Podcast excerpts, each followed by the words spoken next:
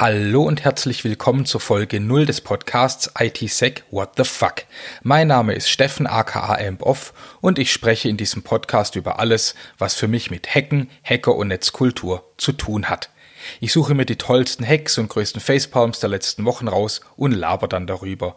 Meldungen aus Netzpolitik und IT-Promi-Gerüchte. Hin und wieder lasse ich mir etwas erklären und ich möchte in jeder Folge ein Tool oder ein Service vorstellen, den ich nützlich finde. So eine Art Hacker-Teletext für die Ohren oder Microblocking für die Ohren. Und das möglichst alle 14 Tage. Das hier ist Folge 0, im besten Falle also ein Beta-Lauf, mit dem ich den ganzen Aufbau optimieren möchte, technisch als auch inhaltlich. Wenn ihr mir Feedback oder Fanpost schicken wollt, funktioniert das per E-Mail. Auf der Seite des Podcasts itsec.fritz.wtf findet ihr die Adresse und den zugehörigen GPG-Schlüssel. Bei manchen Themen schicke ich eine Content Note oder Triggerwarnung voraus. Trigger funktionieren zwar völlig unterschiedlich und ich decke damit auch bestimmt nicht alles ab, dennoch möchte ich einen grundlegenden Schutz ermöglichen und ein bisschen achtsam zu sein, tut mir nicht weh. Außerdem bin ich bemüht zu gendern, wo es geht. Ich bin mir aber sehr sicher, dass ich das nicht immer schaffe. Aber seid versichert, dass ich mich stets bemühe. Jetzt aber los, genug der Vorrede. Der Hack, mit dem ich beginnen möchte, ist der Angriff auf CodeCoff, eine Firma aus San Francisco. CodeCoff bietet einen Service an, einen SaaS-Dienst, also in der Cloud, mit dem Entwickler und Entwicklerinnen ihren Code auditieren können. Also er wird getestet auf Qualität und Sicherheit. Zu den Kunden gehören unter anderem die Washington Post, GoDaddy, Procter Gamble und Atlassian. Und klar, wenn solch ein Dienst gehackt wird, wird man hellhörig. Der Angriff wurde Anfang April 2021 aufgedeckt. Am 15. April hat das Unternehmen nun Informationen veröffentlicht. Der Angriff erfolgte demnach über ein modifiziertes Bash-Skript, das Quellcode von den Kunden an den Dienst überträgt. Also den Code, der auditiert werden soll. Von Kotkopfs Blog habe ich folgendes Zitat übernommen. Der Angreifer erlangte Zugriff aufgrund eines Fehlers im Docker-Image-Erstellungsprozess von Codekopf, der es ihm ermöglichte, erforderliche Anmeldeinformationen zu extrahieren, um unser Bash-Uploader-Skript zu ändern. Also, Codekopf hat ein Image gebaut, und in dem Bildfile Login-Daten verwendet, reingeschrieben. Die hat dann einfach jemand lesen können und damit wiederum Schreibrecht, Schreibrechte für weitere Dateien, Repositories und Server bekommen. Und das erwähnte Bash-Script wurde dann so geändert, dass ein simpler Curl-Aufruf auf einen Server der Angreifer alle Requests der Kunden weiterleitete. Und diese Änderung wurde dann an alle Kunden verteilt, die den SaaS-Dienst nutzen. On-Prem-Kunden sind übrigens nicht betroffen. Und mit dieser Änderung an dem Bash-Script konnten die Angreifer Logins, Token, private Schlüssel abgreifen und natürlich den Quellcode, den die Angreifer nun wiederum abklopfen können.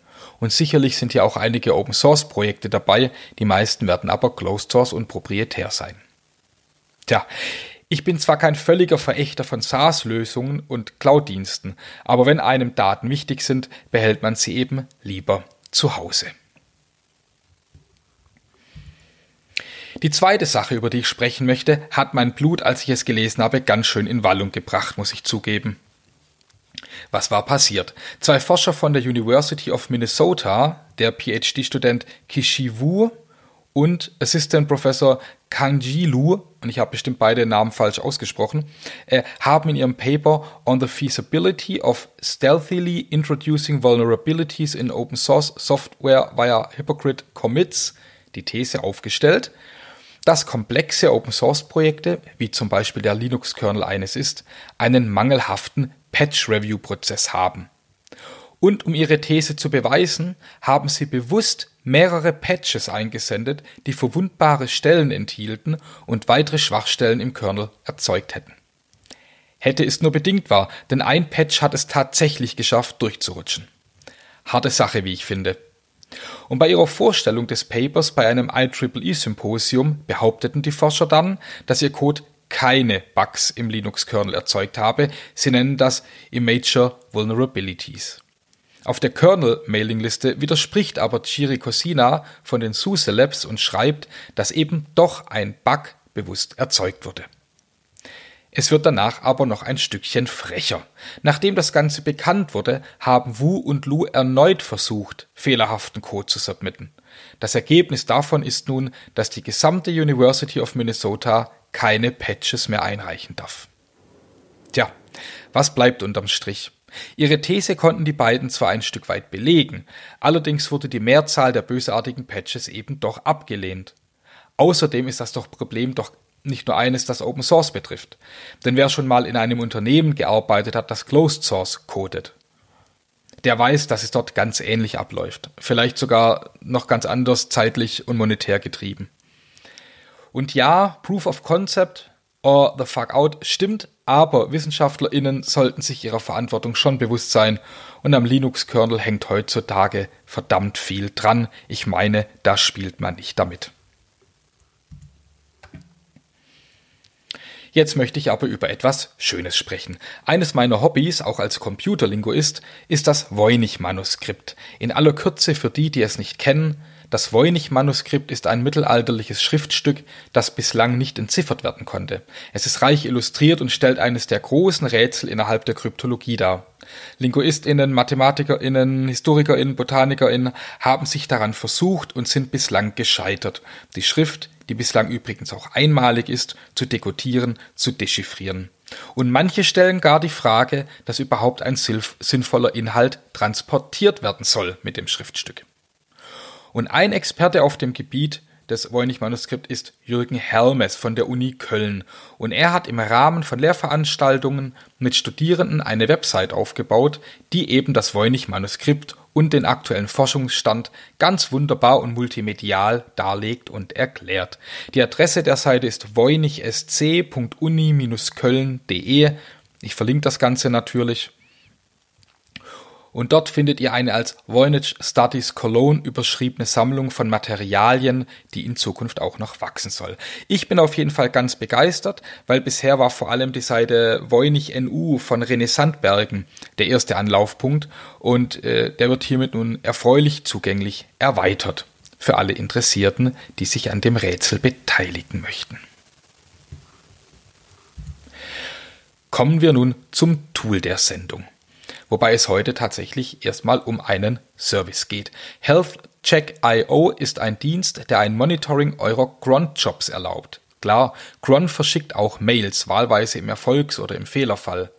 Aber was, wenn der Host weg ist oder die Netzverbindung und ihr vielleicht nicht für eure private Infrastruktur ein Monitoring mit Isinga oder CheckMK aufgesetzt habt? Und außerdem sollte man ja eh aus verschiedenen Blickwinkeln monitoren. Ja, nicht nur aus der gleichen Umgebung heraus. So, und wie hilft HealthCheck.io hier nun? Das ist eine Art Heartbeat für Cronjobs. Ihr meldet euch auf der Seite an und bekommt dann ein URL generiert in der Form https hc-ping.com slash und dann kommt so ein UUID 4 String Geraffel hinten dran. So, und dazu könnt ihr dann eben zu diesem URL noch konfigurieren, wie oft dieser aufgerufen werden soll, also eine Period und eine Grace Time, eine Wartezeit zwischen Aufruf oder nicht erfolgtem Aufruf und tatsächlicher Alarmierung. Und diesen generierten Link, den ihr bekommen habt, den packt ihr einfach hinter euren cron-Eintrag, zum Beispiel mit einem curl oder wget. Der cron-Job führt dann also euren Job aus und mit einer und-und-Verknüpfung hinten dran wird dann, wenn der Job ohne Fehler durchlief, mit curl der Link aufgerufen und alles ist gut. Passiert das nicht, gibt es einen Alarm. Health Checks bietet eine Vielzahl von Integrationsmöglichkeiten, zum Beispiel eine Alarmierung per Mail, Matrix, Slack, Mattermost, Teams, Signal, SMS, Anrufe und so weiter und so fort. Ich finde das ganz sinnvoll, äh, habe das auch an meine Ansible-Jobs jetzt drangehängt und es hat man sehr angenehm, sehr einfach zu konfigurieren Heartbeat. Der Dienst ist für 20 Jobs frei. Wenn man mehr monitoren möchte, kostet das dann etwas.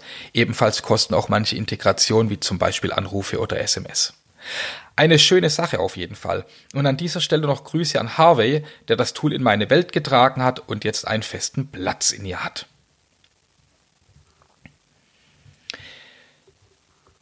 Nun möchte ich noch einmal auf ein weiteres Paper eingehen. Und zwar äh, mit dem Titel Reserved Dissecting Internet Traffic on Port Zero. Das ist am Max-Planck-Institut für Informatik entstanden und wurde bereits am 7. April 2020 als Open Access auf Archiv veröffentlicht. AutorInnen sind Anis Maxodlu, Oliver Gasser und Anja Feldmann. Und wie ihr vermutlich wisst, bin ich mir sehr sicher, verwendet, äh, verwenden Transport-Protokolle Nummern, um gleichzeitig mehrere Verbindungen zu einem Host zu ermöglichen. Ports. Und das auf Port 22 TCP SSH und auf 443 TCP HTTPS lauscht, bekommen wir auch noch alle hin.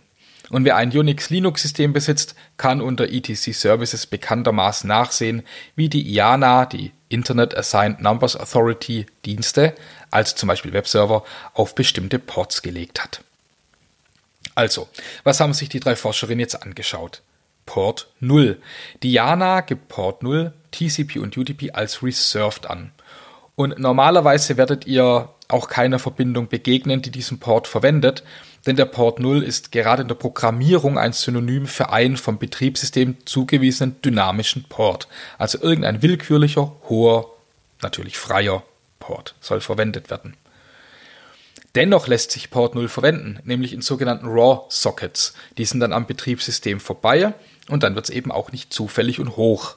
Und dieser Umstand wird seit vielen Jahren, ich glaube, ich habe vor 20 Jahren zum ersten Mal davon gehört, knapp, wird das von Scannern verwendet, um Betriebssysteme zu identifizieren. Betriebssysteme reagieren unterschiedlich oder antworten unterschiedlich auf ähm, Traffic, auf, auf Anfragen auf Port 0. Verbindungen auf Port 0 sind also meinem Verständnis nach Verbindungen, die man eigentlich nicht will.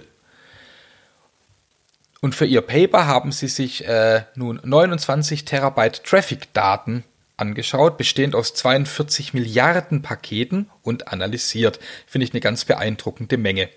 Gesammelt haben die drei die Daten über eine Woche und jedes zehntausendste Paket, das vorbeikam, in ihre Sample-Menge übernommen. Die Daten kamen von einem nicht genannten IXP, also einem Internet Exchange Point und Rapid7, dem ITSEC-Unternehmen, das ihr vielleicht kennt von Metasploit. In den Daten haben sie dann nach Port 0 gesucht, Quell- und Zieladressen ermittelt und geschaut, welche autonomen Systeme, also Routernetze im Internet, involviert sind. Die, ihre Erkenntnis und die aktuelle Erkenntnis ist nun, dass gerade mal, so schreiben sie, 0,24% des Traffics als Quelle oder Ziel Port 0 benutzen und schreiben, wie gerade schon gesagt, das ist ja nicht viel. Ich finde das doch viel, wenn ich ehrlich bin. Denn es ist ja grundsätzlich kein freundlicher Traffic, der da kommt. Und eigentlich könnte man den doch an vielen Stellen einfach wegblocken. Ich weiß nicht, ob ich da etwas übersehe, aber da könnt ihr mir ja gerne auch Rückmeldung geben. Gerne lerne ich noch etwas dazu. Schließen möchte ich diese Folge 0 mit einem Appell. Und zwar geht es mal wieder um einen Angriff auf Ende-zu-Ende-Verschlüsselung. Am 15.04. hat unter anderem Heise berichtet, dass die EU-Kommission plant, Unternehmen zu verpflichten, jede Kommunikation zu durchleuchten im Kampf gegen Kindesmissbrauch mal wieder. Das ewig gleiche Ziel mit dem ewig gleichen Argument. Und jedes Mal muss man betonen, spricht man sich gegen die Totalüberwachung aus, dass man natürlich will, dass mit allen rechtsstaatlichen Mitteln gegen die Erstellung und Verbreitung von Dokumenten von Kindesmissbrauch vorgegangen wird. Ganz klar und viel wurde dazu bereits diskutiert, seit Jahrzehnten. Und schlaue und kundige Menschen haben einen Haufen guter Argumente gegen den Angriff auf Ende-zu-Ende-Verschlüsselung formuliert. Mit wenigen Klicks findet ihr sie über die Suchmaschine eurer Wahl. Hier sei daher also nur darauf hingewiesen, dass die EU-Kommission diesen Angriff mal wieder fährt und ihr euch vorbereiten und organisieren solltet, sich gegen diesen Unfug zu wehren. Das war nun Folge 0. Ein Beta-Lauf. Gebt mir gerne Feedback, damit dieser Podcast eine runde Sache wird. Seid geknufft, euer Amp Off.